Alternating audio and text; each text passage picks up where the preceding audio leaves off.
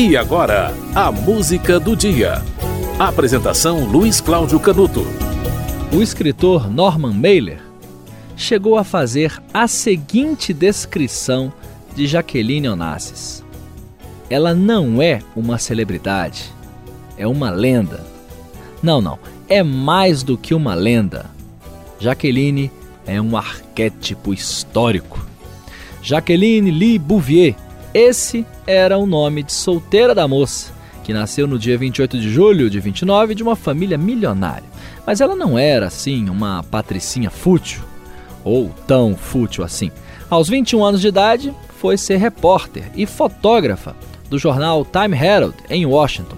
E foi nessa profissão que ela conheceu o futuro presidente dos Estados Unidos, John Kennedy, com quem se casou dois anos depois.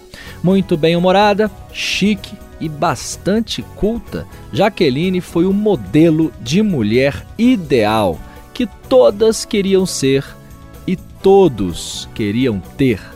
A sua admiração, a admiração que as pessoas sentem, é, ainda sentem por Jaqueline Nassis, fica evidente nas 32 biografias que já foram escritas sobre ela. E seis anos depois da morte do marido, ela se casou com um bilionário grego, Aristóteles Onassis. Isso foi no dia 20 de outubro de 68. E o programa de hoje lembra este casamento que na época foi uma polêmica, porque a memória das pessoas ainda estava é, bastante abalada com a morte de John Kennedy e a surpreendente Jacqueline Onassis se casou seis anos depois com um milionário grego. Olha, para quem em toda a vida teve muita pompa e muita circunstância em tudo que fez, a música de hoje é a quarta parte de uma peça chamada Pompa e Circunstância, de Eduard Elgar.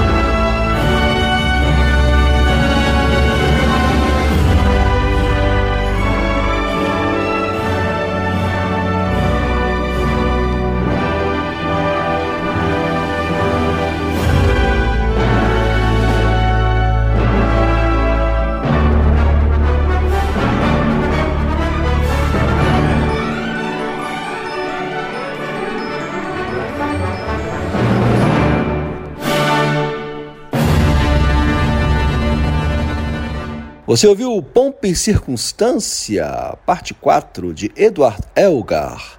Hoje é aniversário de 55 anos do casamento de Jacqueline Kennedy com o armador Aristóteles Onassis. E aí ela se tornou Jaque Onassis. É, esse casamento foi em 68, né? Olha, de Kennedy para Onassis, hein? Jaqueline migrou de uma família para outra, mas manteve o nome Kennedy. Continuando um pouco a história de Jacques Onassis, com a morte de Aristóteles Onassis, ela, que já não era muito pobrezinha, né? Todo mundo sabe disso, e já vinham, já, já tinha vindo de uma família milionária, é, antes de se casar com Kennedy, com Kennedy ficou ainda um pouco mais rica e depois com Onassis.